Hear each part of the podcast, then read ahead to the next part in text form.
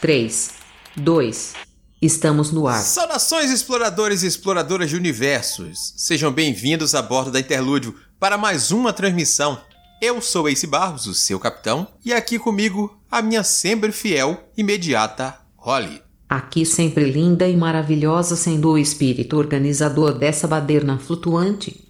E minha querida Holly, o que teremos no programa de hoje? Querido capitão, hoje a gente reúne a tripulação para um episódio com nossos relatórios de explorações habitual. Aquela boa indicação dos universos explorados durante as nossas leituras. Um bom livro para ficar de olho e ler assim que possível, como toda boa indicação dessa equipe maravilhosa. Falando nela, nessa transmissão estarão aqui a atriz e escritora Camila Loríquio.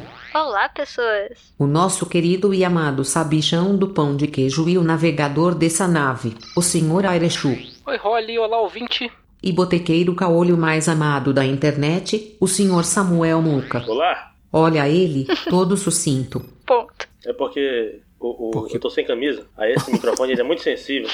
E aí o fone de ouvido que eu tô aqui raspou nos pelos da camisa. Ou da, do peito.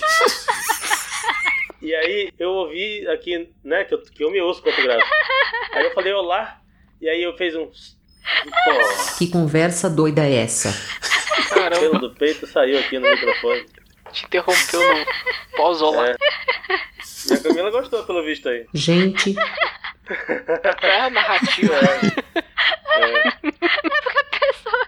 Ah, por que que seu olá foi sucinto? Aí a pessoa. Ah, porque eu tô sem camisa? Tipo, o quê? É, é porque tem todo um contexto, pô. Também eu. Fala aí, Eu Manaus. falo. Não, mas é que ficou muito. Do nada. foco por favor. Tipo, se parasse nessa justificativa, sabe? É. Por isso que eu tô rindo. Ah, por que que seu olá foi suscitar? Era que eu não tô sem camisa aí, meu olá é quando eu estou sem camisa, eu fico mais sucinto, pô. Tem isso também. É isso. É meu modo de diálogo alternativo. Aham. Eu até chorei aqui. É. Se controlem.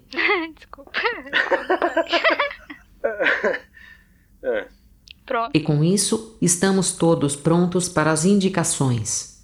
Claro, depois de um breve recado. Então vamos nessa?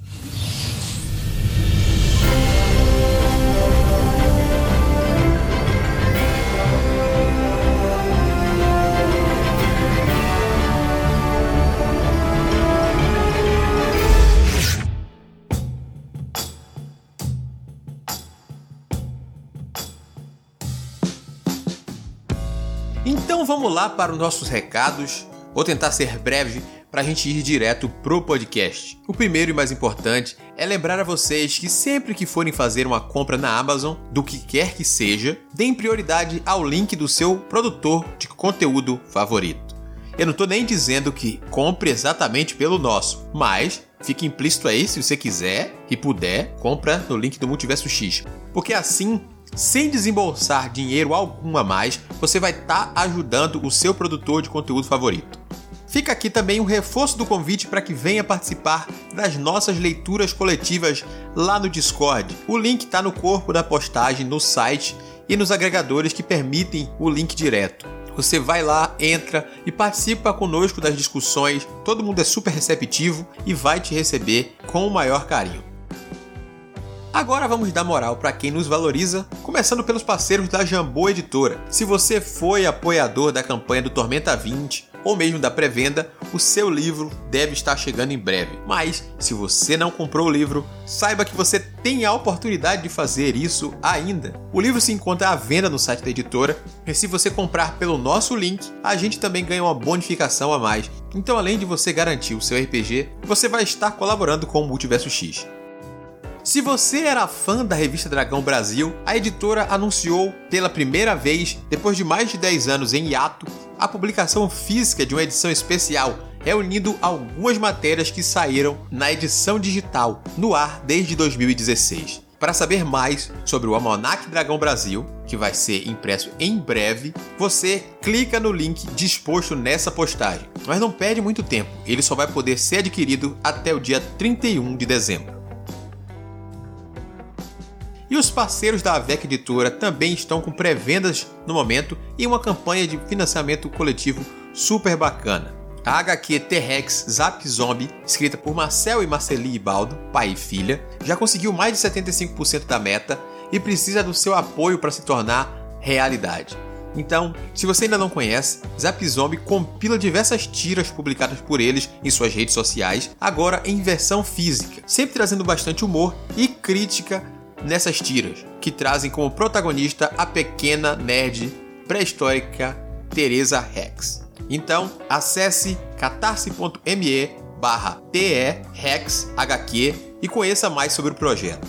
E para fechar, a pré-venda de Senciente nível 5, o novo livro da Carol Kiovato, está para lá de especial. Comprando o livro, além de receber marcadores, você recebe o livro autografado e com a dedicatória especial para você. Não só isso, se você comprar também o livro anterior da autora, porém bruxa, você recebe ambos autografados e com dedicatória para você. Você pode comprá-los no site da AVEC Editora, aveceditora.com.br e receber em casa livros com excelente qualidade e garantia que a Carol é uma excelente escritora. Agora, chega de papo, voltamos ao programa.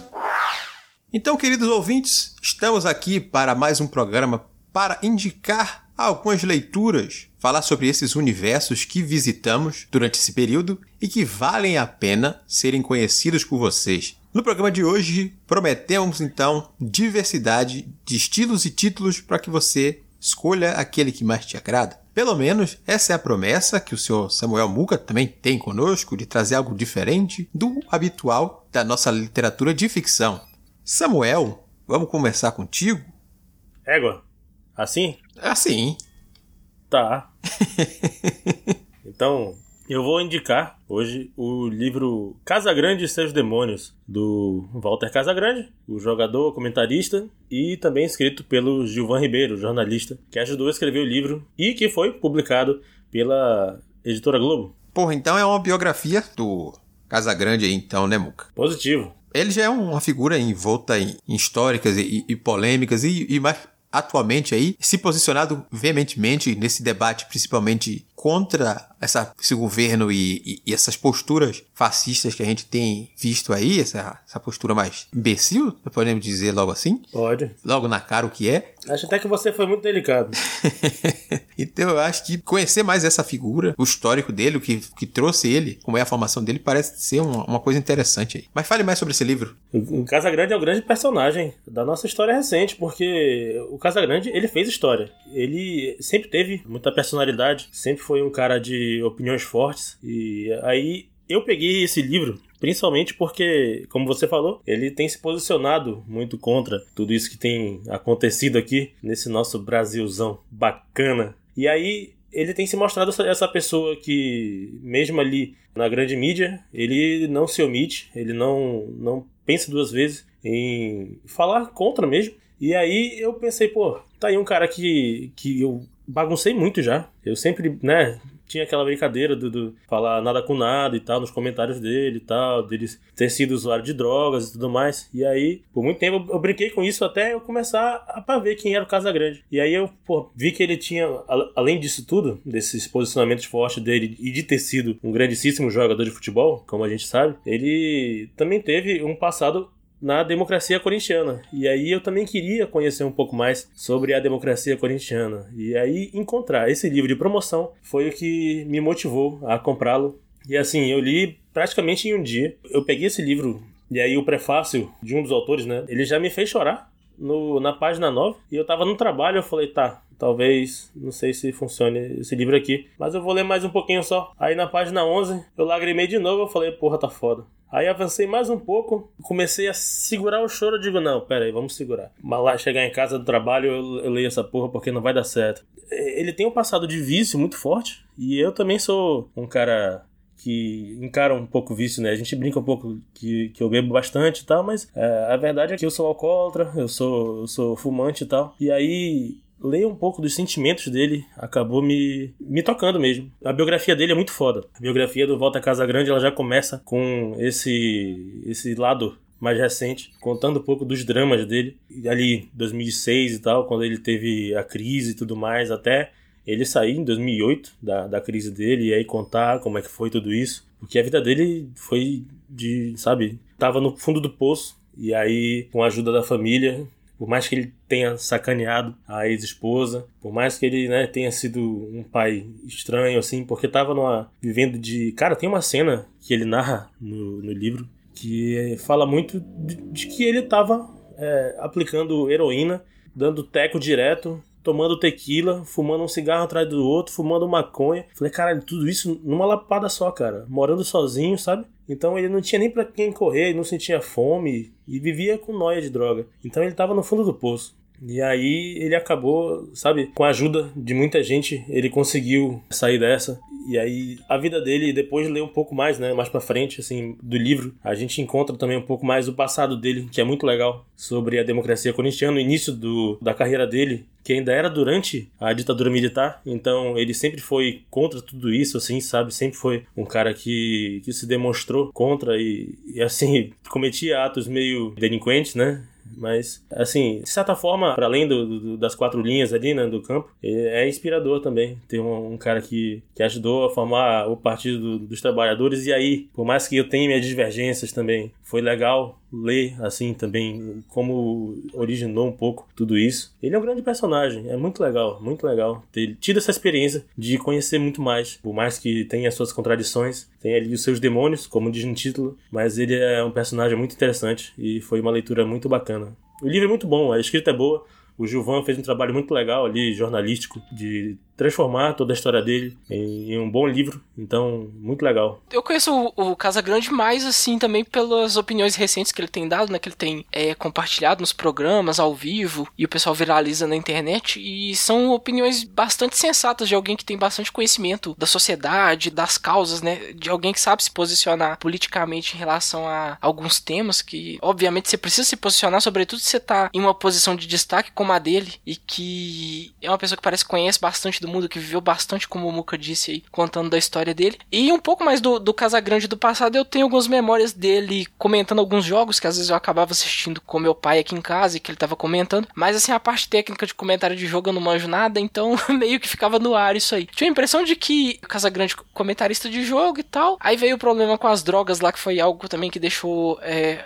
a gente bem abalado, assim, né, de saber que ele tinha toda essa questão por trás ali, da vida dele, que eu praticamente só conheci ele como comentarista naquela época, e ver a questão das drogas, ele se recuperando, que é algo bacana de você ver, né, a pessoa conseguindo abandonar o vício ali, com apoio e, enfim, recebendo ajuda, né, que é como sempre deveria ser. E aí mais recente agora eu passei a admirar ele como figura pública mesmo, como essa pessoa que se posiciona, que não deixa de falar o que precisa ser dito e as opiniões dele são bem contundentes, são naquele tipo de opinião panos quentes, não, ele verdadeiramente com as ideias que ele defende ali. Então, eu acredito que ler uma biografia de uma pessoa dessa aí tem muito a acrescentar pra gente, não só pelos dramas ali que ele viveu, pelos demônios que ele teve que exorcizar, mas até pra você estar tá conhecendo também qual foi a trajetória de vida que levou aquela pessoa a construir as ideias que ela tem hoje, que ela manifesta ali publicamente, né? Tem todo um passado ali por trás que corrobora aquilo que ele tá falando. Não é gratuito, né? Para fazer média. Acho isso bem interessante. Faz parte dele. Ele sempre foi esse cara que, assim, a gente pensa que é de hoje, que ele vem fazendo, sei lá, oposição a ao Zé Ruela Uhum. Mas ele sempre foi esse cara que sempre posicionou, né? E aí a gente vê através também, tanto de jornais antigos, como também que, que às vezes no, no meio futebolístico o pessoal acaba desenterrando aí e mostrando, olha, lá em 85, o que que fulano de tal disse. Mas aqui na, na, biografia também ele mostra como ele foi esse cara que teve sempre à frente de movimentos democráticos. E aí isso é muito, muito legal. Um jogador que dentro do campo ele era exemplar e fora ele tinha aquele comportamento meio de, de popstar. E aí ele foi um dos primeiros é, jogadores de futebol, assim, recente no caso, porque se a gente for falar de jogador meio artista, meio galanzão assim, que fazia a ruaça, a gente pode buscar lá em início do século passado com Heleno de Freitas no Botafogo, mas ele foi um cara assim que, que retomou essa parada de, de jogador mais pop, sabe? E aí tem também esse cara que além de ser bom jogador, além de ser um cara, uma palavra meio estranha, mas um cara descolado, e aí saber que ele tá ali sempre se posicionando do lado certo, e aí eu não tenho problema nenhum em dizer né, esse tipo de coisa, porque do lado da democracia, então é, é, é muito bacana conhecer mais. E aí a biografia tá muito aí para isso também. O que eu acho legal de biografia, porque, por exemplo, quando a gente vai falar de livro de ficção em, em geral, você já se preocupa com, ah, spoiler, não sei o que, não sei o que lá. Mas, tipo, quando você vai para um livro de não ficção, o seu modo de leitura ele muda um pouco, né? Porque você já entra com uma outra vibe, com uma outra proposta quando você pega uhum. uma biografia, sabe? Ainda mais se, se, você tem uma biografia de gente que já foi, vamos colocar assim. É, aí entram algumas questões importantes quando a, gente vai, quando a gente vai falar de quem é o biógrafo em questão, né? Uhum. Porque sempre tem um viés ali. Sim. Mas quando é de uma pessoa viva, eu acho interessante porque. É, se, Obviamente que se você é um biografado, é importante você ter alguma questão de relevância ali para aquela sua biografia existir. Em tese, teoricamente era pra ser assim. Eu acho que vou fazer uma biografia com 20 anos de idade. Depende, né? Se seus 20 anos foram muito impactantes, eu sinto muito. Se você fez tanta coisa assim pra merecer uma biografia, ou é muito bom ou é muito ruim. É. Mas assim, o que eu acho legal quando a gente está falando de biografias de pessoas que ainda estão vivas, é quando você consegue centralizar uma importância para aquela obra, sabe? Então, discutir sobre carreira, sobre. Porque a carreira dele é longa, né? Se a gente for pensar bem. É me... uhum. Por mais que ela se metamorfoseie em, em, outras questões até chegar nos tempos atuais. Mas a, a importância de falar sobre essa jornada dele, a, a, importância de falar dos perrengues, de falar dos erros, de falar dos, dos processos de reconstrução reconstrução, porque o Casa Grande é uma figura que se reconstrói muito, né? Uhum. Justamente pela densidade aí do passado dele. E eu acho bizarro porque é como. Sempre que eu leio algum tipo de biografia, mesmo que seja uma autobiografia ou coisa assim, é um olhar pela fechadura, né? É olhar pela fechadura da vida sim, daquela sim. pessoa. Então você cria uma certa intimidade ali. Se você vai com a cara da pessoa, mesmo se não vai. Mas você tem um processo ali de intimidade que é construído quando você pega uma biografia e eu acho isso muito legal. É uma coisa que, que eu já gostava, assim, do, do Casa Grande um pouco. E acho que agora passei a gostar ainda mais. Até porque também teve a parte da identificação, como eu comentei um pouco mais cedo, né? Uhum. De, de todo o histórico dele de ter conseguido superar os problemas e tal, os vícios. E é muito bacana. Uh, e, e, é uma coisa que eu, que eu tinha vontade também de conhecer um pouco, era conhecer um pouco mais do Sócrates. Sócrates também foi um grandíssimo jogador que também fez parte ali, tanto da seleção quanto da democracia corintiana. Então, é, era um personagem que eu conheci pouquíssimo. Eu, eu, eu conheço pouco do futebol, assim, para trás dos anos 2000. Mas eu sempre tive muita curiosidade em conhecer um pouco mais sobre essa fase do Corinthians. E aí esse livro ele, ele conta muito sobre isso, principalmente a parte mais dos bastidores ali, parte da diretoria e tudo mais. Então para quem, como eu assim, gosta também do futebol, para além das quatro linhas, acho que também é uma é um bom livro para comentar também sobre uma parte histórica e sobre, sobre um cara que, que tem muito para sabe para mostrar tanto como o pessoal falou aí também dos erros dele, porque ele também não ele não romantiza nada. Ele fala que ele fez merda pra caralho. Teve seus problemas e ali. E, e assim, não, em nenhum momento ele mostra que aquilo ali é certo. Mas é, mas é interessante. Então é isso. A minha indicação vai para a biografia do Casagrande. Casagrande e seus demônios, do Walter Casagrande e Gilvan Ribeiro, publicado pela Globo Livros.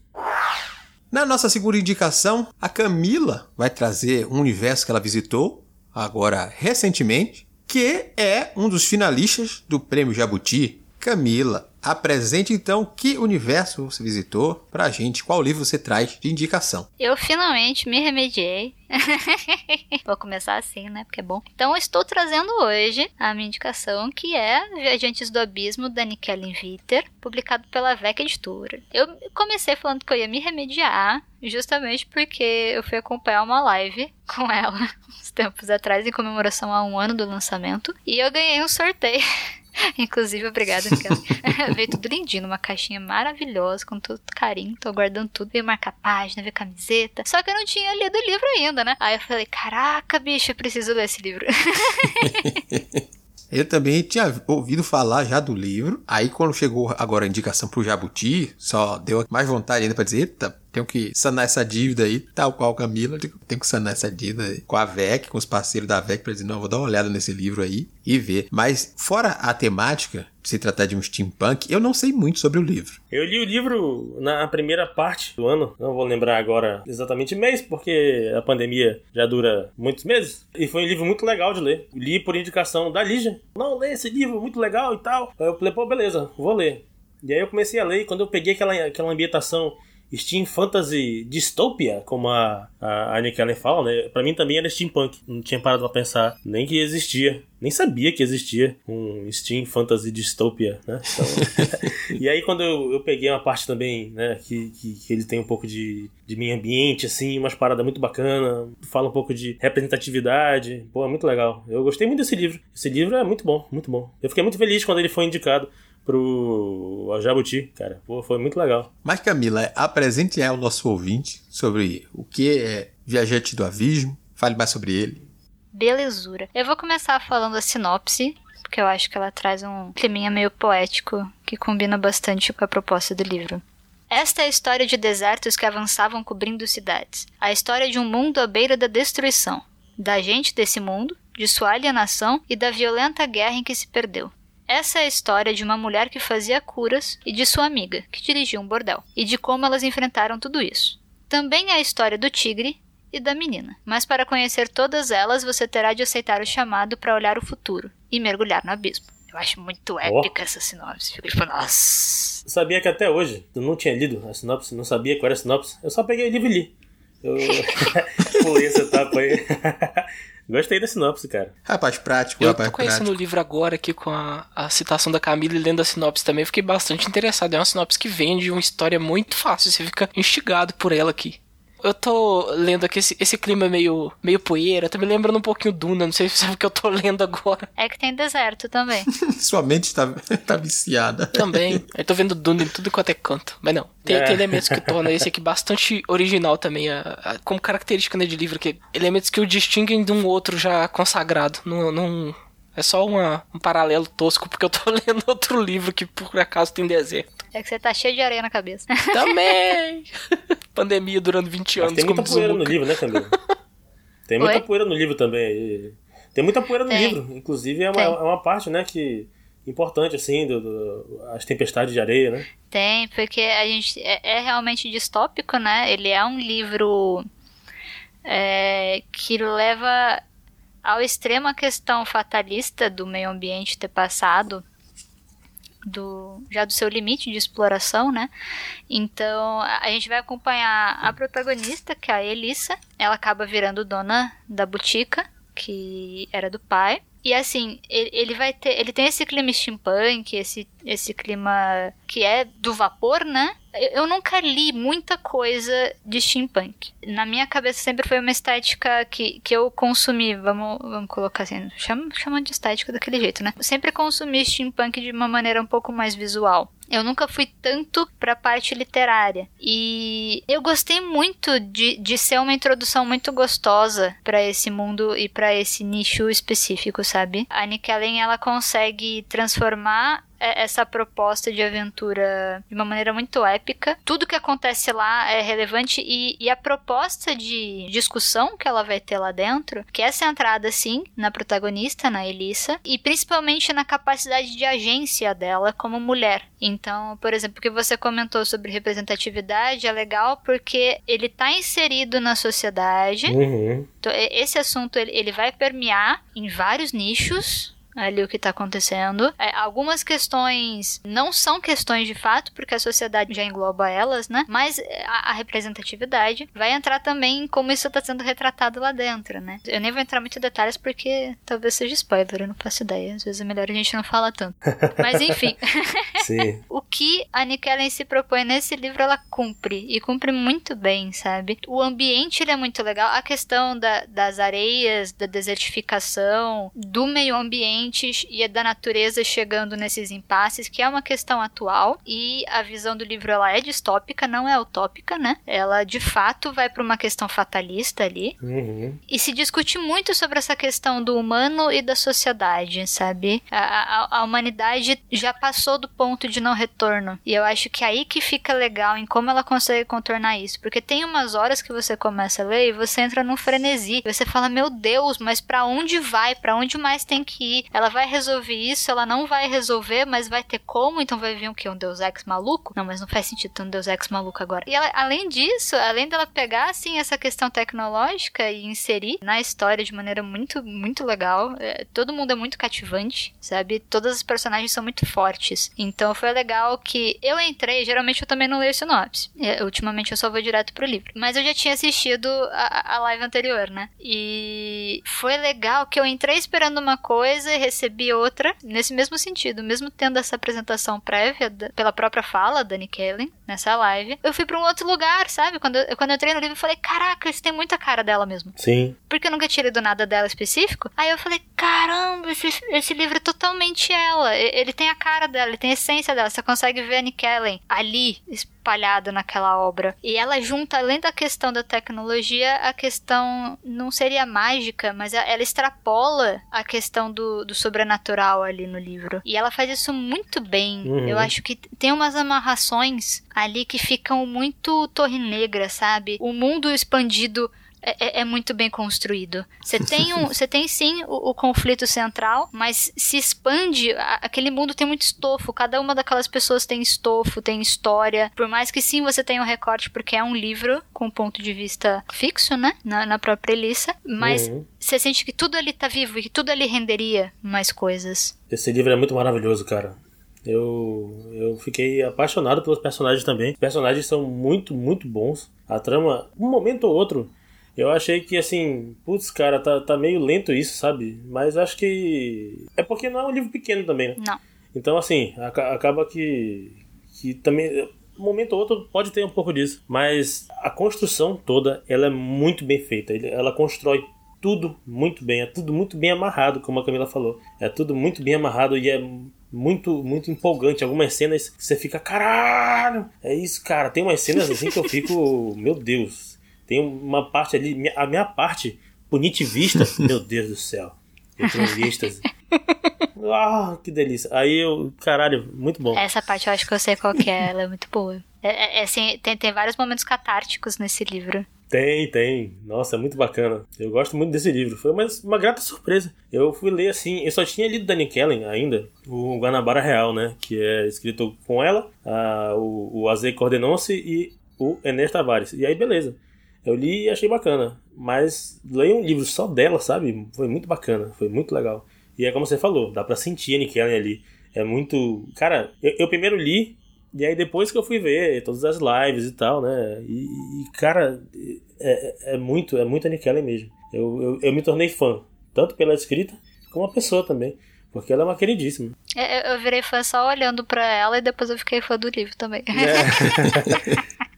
A gente fez o caminho contrário aí, mas ambos foram top. Uhum. Mas justamente o que eu quero também quando eu leio esse livro, porque, porque tal qual Samuel, eu fiz a leitura do Guanabara Real, que é escrito a seis mãos, como Samuel disse, por ela, pelo André e pelo Enéas. Então cada um já ali naquele texto, como o livro, cada um deles trabalha mais um personagem dentro da agência de investigações Guanabara Real. Cada um deles trabalha com um desses três protagonistas e se misturam durante a trama toda. Mas você percebe, mesmo tendo uma unidade narrativa lá, você percebe o estilo de cada um ali. Eu já tinha lido algo solo do Enéas e já tinha lido algo solo do André. E me faltava, né? Ainda me falta, no momento dessa gravação pelo menos, a leitura de um livro da Nick Ellen. E com certeza vai ser O Viajante do Abismo. Eu fiquei interessado porque vocês falam da construção, a construção parece que é legal. Parece que é um universo que você entra e não quer sair mais. Bem isso mesmo. Ele tem alguns momentos assim que, que explode a tua cabeça e tu fala, meu Deus, esse livro, esse livro é incrível.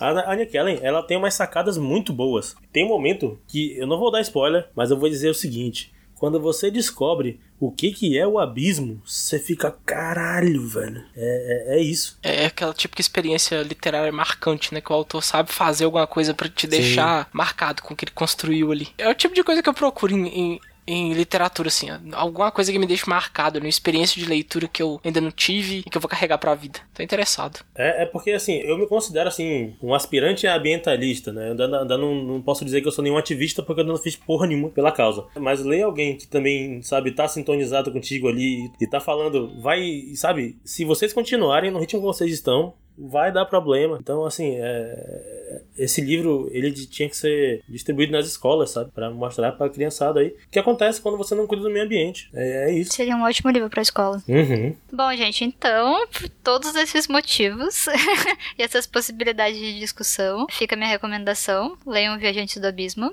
da Nikellen Viter. E para quem tem o Unlimited, ele tá lá também. Então, caso vocês queiram aproveitar, ele tá por lá. Senão ele tá sempre num preço muito legal, ele vale demais o investimento de vocês. É uma leitura muito gostosa, um mundo muito bem construído e uma companhia muito boa. Por falar em livro finalista de prêmios, vou aproveitar esse gancho para também trazer a minha indicação. A minha indicação não é um finalista do Jabuti, pelo menos ainda, talvez, não sei. Quem vai avaliar não sou eu. Será? Mas. Que? Será? Que eu não vou avaliar? É, não sei, cara. Nunca se sabe, né? Mas este foi um livro que chegou a ser finalista de uma premiação que colocava como prêmio a publicação e um pagamento de 10 mil reais em dinheiro. Quem não quer ser pago pelo seu trabalho e ser publicado numa editora de grande circulação? No caso, eu vou falar sobre Ex Libris, do Fábio Brust, que foi publicado após um financiamento coletivo também, mas foi publicado e está sendo distribuído pela AVEC Editora. Por que eu citei essas outras contas aí, nessas outras questões? O Ex Libris chegou a ser finalista do segundo prêmio Pollen de Literatura, elaborado por uma grande empresa de papel e parceria com uma grande editora. Eu não vou citar nome que eu não estou aqui para citar gratuitamente eles. É. Mas ele ficou entre os cinco finalistas. Com isso, ele não garantiu automaticamente a sua publicação. Mas ele tinha um trabalho já ali encaminhado e que ele achava que valia, então, apresentar esse projeto a outras pessoas e ver se elas se interessavam. Assim, esse livro foi para financiamento no Catarse e chamou a atenção também de outras pessoas e também da editora AVEC, que assumiu a publicação desse livro. Eu achei a capa tão bonita. Eu, eu, eu tava. Eu tô sempre acompanhando, né? E nossa, aquele amarelo é tão bonito. Eu fiquei namorando muito esse livro. Eu acabei nem indo tanto pra ver, sabe? Só logo de cara eu achei ele tão bonito que eu falei, caraca, eu leria só pela capa. Então vamos fazer um negócio ao vivo aqui, porque eu li, mas eu não faço ideia de como é que é a capa. Como é que é a capa, Camila? Toda amarela. Porra, aí um amarelo que chama atenção demais, hein? É pra chamar atenção assim. é, peraí. Mas é exatamente isso, Muca. É um livro com uma capa sem desenhos ao fundo, né? Todo amarelo, um amarelo que realmente chama atenção demais, com uma pena em chamas, em, desenhada em preto, e sobre ela tem as letras em uma fonte específica escrito Ex Libris, em branco no caso. Então, é uma sobreposição de amarelo, o preto e o branco com o nome do autor embaixo. Hum. É uma capa limpa, mas é bem bonita. Você fazer o contraste do branco com o amarelo é muito delicado, gente. Fica aqui essa informação. É. mas como eu disse, eu já li o livro. Fui eu que fiz o senhor Ace Barros ler o livro, né, senhor? Falei, Ace, você tem que ler. Porque eu tô lendo aqui e eu não sei se eu tô gostando. Eu preciso de uma segunda opinião, cara, porque a minha opinião, como vocês bem sabem, é. é, é. Eu vou terminar o livro, mas eu preciso de, de uma segunda opinião aqui, cara. E aí eu falei, Eis, valendo isso. Eis, você tem livro físico, Eis? Vai lá, vai lá, vai lá, vai lá. Eu, acho que teve uns três dias seguidos que eu falei, Eis, você já começou a ler? Ele, não, ainda não. Eu falei, porra, Eis. Preciso discutir é isso, parece aí. É isso, mas é isso. Eu precisava conversar com alguém sobre o livro, mas aí o cara não lia, pô. Eu tava editando o podcast, eu digo, deixa eu terminar a edição do podcast dessa semana, que eu começo, Muca. É. Tem esse podcast aqui pra eu finalizar. Aí ele, e aí, já, já começou? Eu digo, peraí, falta finalizar aqui. Beleza. E aí, velho, você não vai ler, não? Tá bom, calma, peraí que eu começo. Vou começar hoje. Pode ficar tranquilo. Já terminei, já postei o podcast, vamos ler. E é engraçado porque eu tava numa. Eu tava numa fase muito ruim de leitura, assim. Eu sei lá, depois do, do livro 70 do ano, né? E aí, isso, sei lá, eu fiquei cansado da cabeça, por que será, né? E aí, eu fiquei muito tempo sem ler, sem ler, assim, nada em especial. Eu não conseguia mesmo. Daí, eu tava com outros problemas também na questão de, de interpretação, não sei. Eu tava com alguns problemas nesse sentido. E eu peguei esse livro para ler. Eu falei, não, eu tenho que ler alguma coisa. Vou pegar um negócio de parceiro aqui. O Arthur me enviou também, lá pro boteco.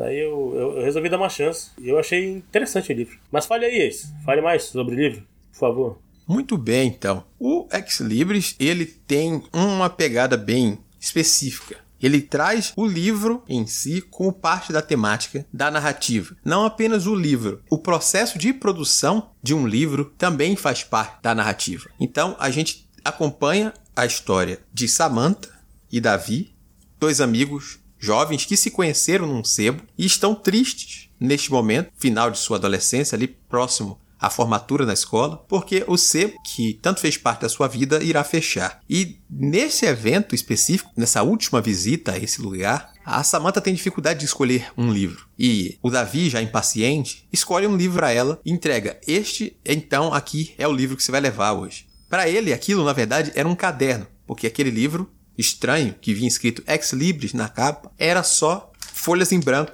numa capa muito bonita. E já para ela, aquele livro tinha um texto. E aí já começava um mistério ao redor dessa história. Passado alguns dias, ela vai observando esse livro e ela percebe que aquele livro tem o nome do seu amigo, né, as iniciais do seu amigo. E não só apenas isso, conta a história de vida dele. E ela percebe que aquela narrativa será curta e termina com a morte do amigo dela em algum momento em breve. E isso é o que faz ela se preocupar e junto com ele convencer ele que isso é real e buscar então uma forma de conhecer quem escreveu aquele livro e se tem como parar toda essa coisa, se tem como mudar o destino de uma pessoa. E aí, nessa história aí, a gente vai ver também essa questão, como eu disse, né? final da adolescência, fase de vestibular, ela é muito cobrada pelos pais sobre o que ela fará com o seu futuro. Ele já tem um pensamento já mais determinado sobre o que ele quer para o futuro dele, e isso é o que torna também um pouco tenso para ela, porque ele sabe muito bem o que, ele quer do futuro dele. Mas ela conhece aquele futuro de alguma forma que não vai ser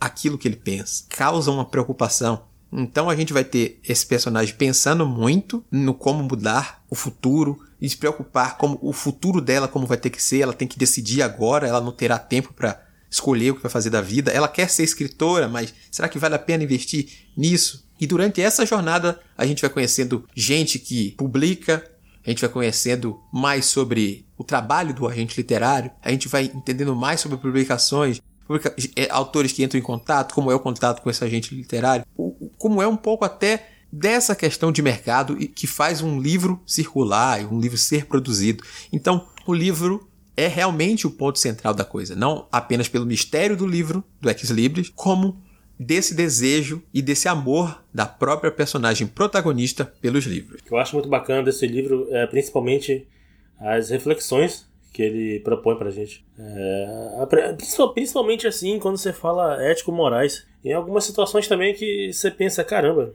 eu tenho esse livro aqui que conta tudo da vida do meu melhor amigo. Eu tenho o direito de ler isso, sabe? E aí, mas esse livro, é, tá, já li. O livro é curto esse, aparentemente esse meu amigo vai morrer logo. E aí, o que, que eu posso fazer? Se eu começar a ler esse livro, eu vou eu vou estar tá simplesmente ajudando para que tudo isso aqui que está no livro aconteça? Ou se eu não ler, é aí sim eu vou eu vou contribuir porque eu não vou saber o que vai acontecer. E aí eu não tenho como evitar. Se eu ler, talvez eu consiga evitar. E aí tem, tem, muito, tem muitas questões assim que você fica pensando, sabe? E esse livro ele traz isso. E é muito legal porque os personagens eles são adolescentes, né? Estão ali com 17 anos. Eles estão ali numa fase de transição muito muito complicada da vida, principalmente para a protagonista que tá com 17. Bom, eu já eu já tenho 10 camisas a mais que ela, ainda não sei o que quero fazer da minha vida.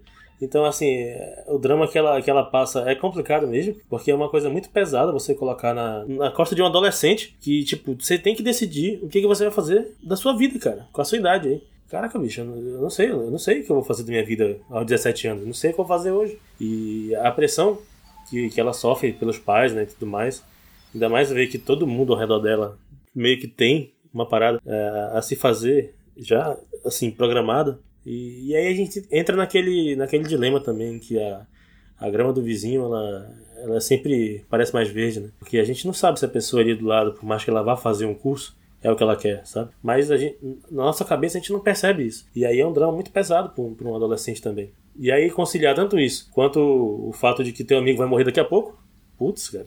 É, é um livro que, que, assim, eu achei meio complicado certos momentos, porque ele tem um drama meio malhação no meio, né?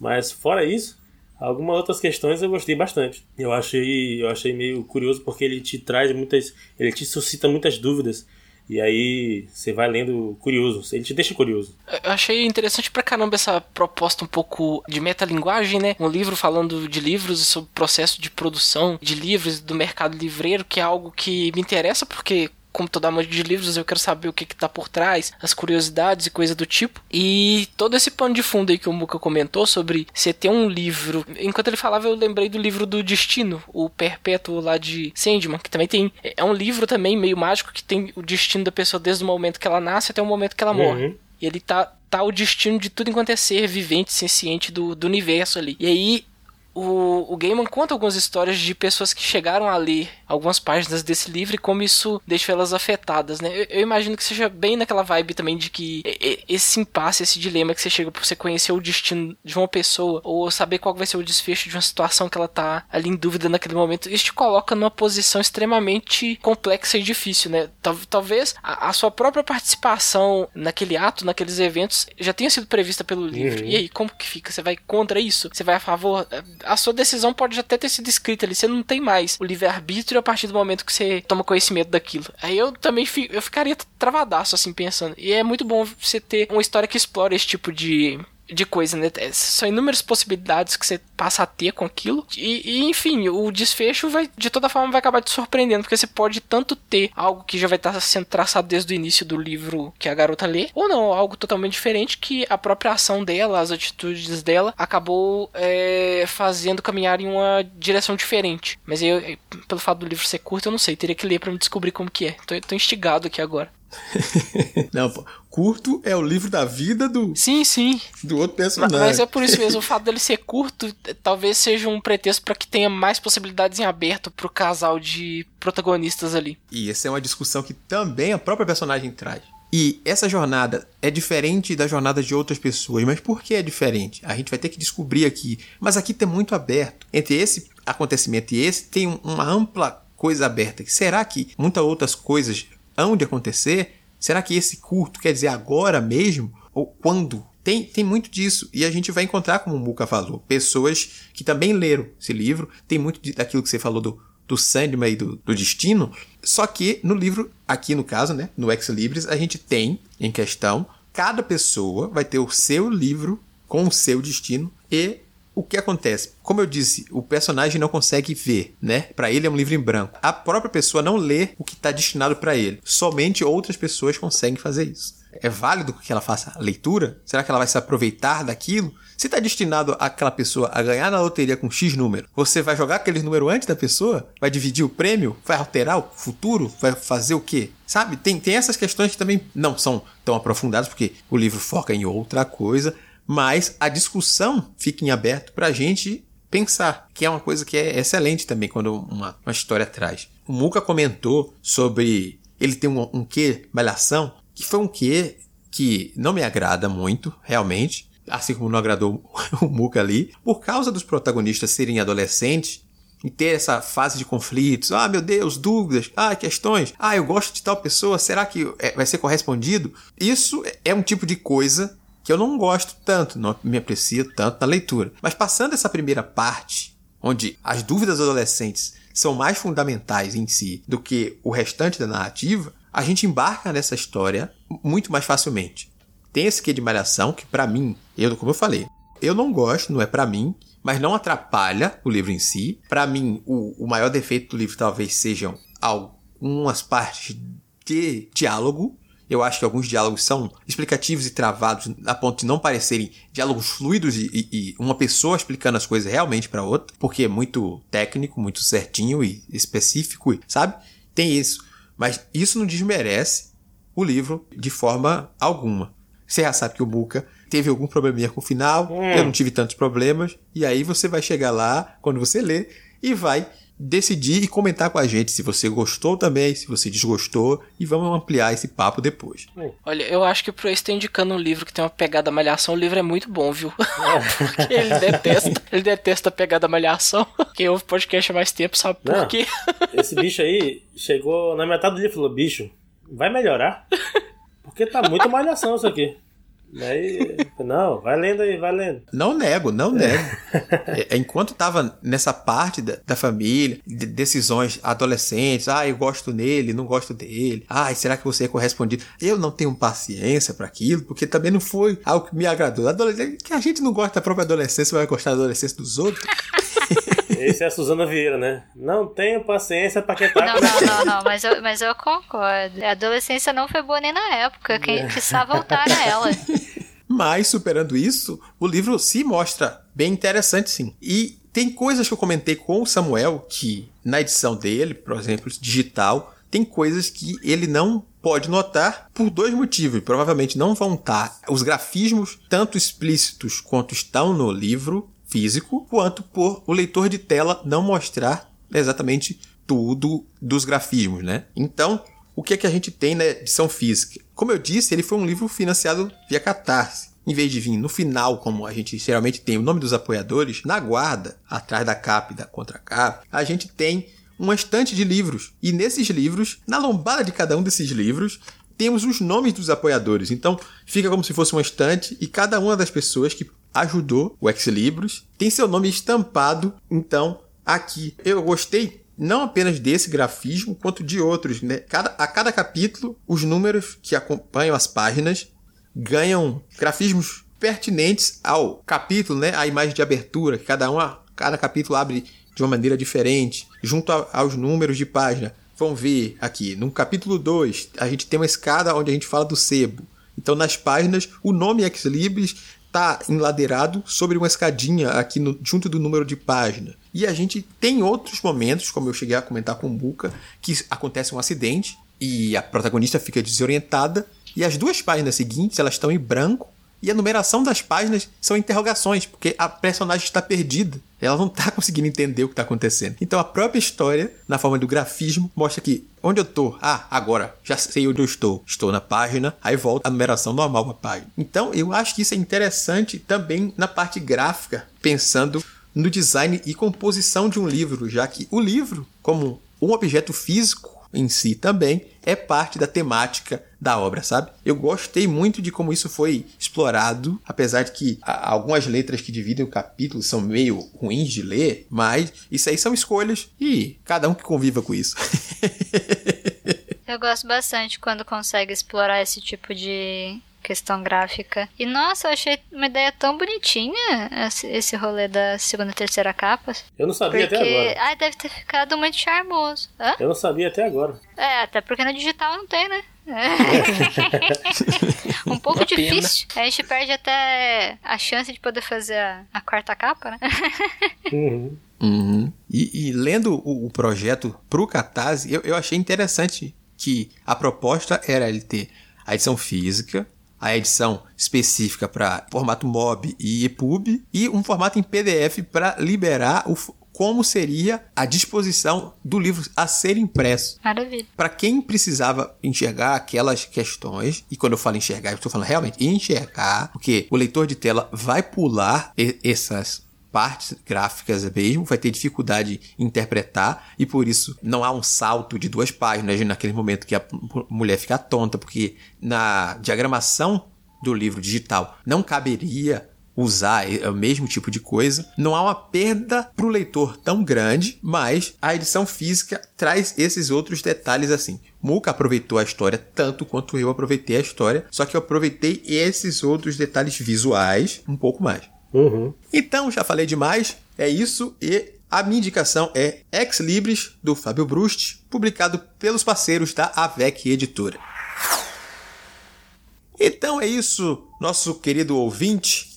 Essas foram as nossas três indicações do programa de hoje. Eu espero que alguma delas tenha te agradado. Se você já tiver lido ou se interessou, né, por alguma delas, fale conosco. Aproveite para comentar, Vamos expandir esse papo, como eu propus. Vamos comentar sobre a sua leitura, sobre o seu desejo de ler. O que não te agradou nisso aqui também é importante saber. Mas, para fazer isso, as pessoas seguem as indicações que a Holly dará a partir de agora. Bom, vem com a Holly. Você tem várias opções.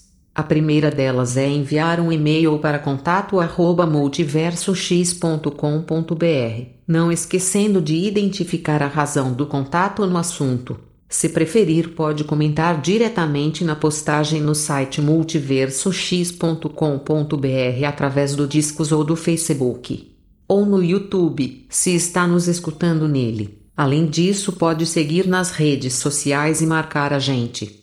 Estamos como arroba multiversox em todas elas. Ademais, as nossas arrobas individuais estão na descrição do post. E claro, o mais especial, vem fazer parte da nossa comunidade no Discord, bater um papo com a tripulação e, quem sabe, ler e até gravar com a gente.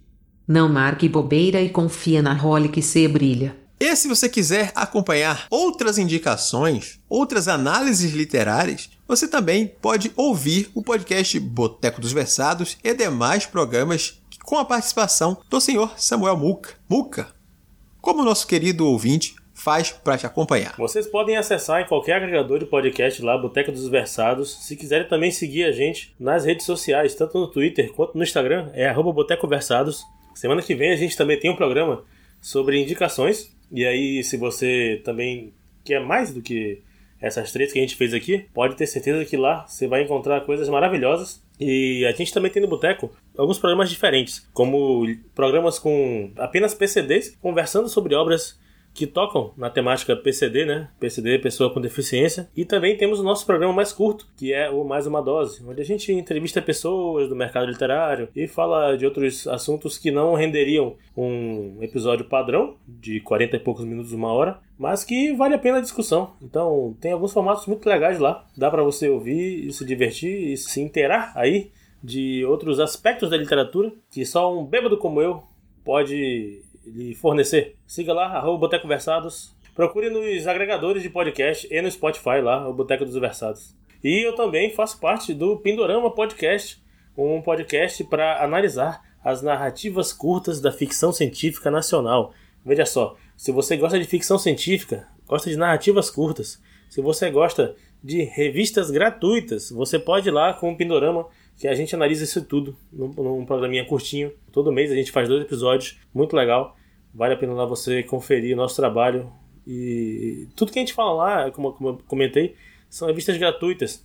Então você pode ler junto com a gente. A gente também está com rede social agora, tanto no Twitter quanto no Instagram, arroba Pindorama pode. Então, muito bem, ouvinte. Por hoje é só e nos encontramos na próxima transmissão. Tchau, tchau. Falou. Tchau, tchau. Até.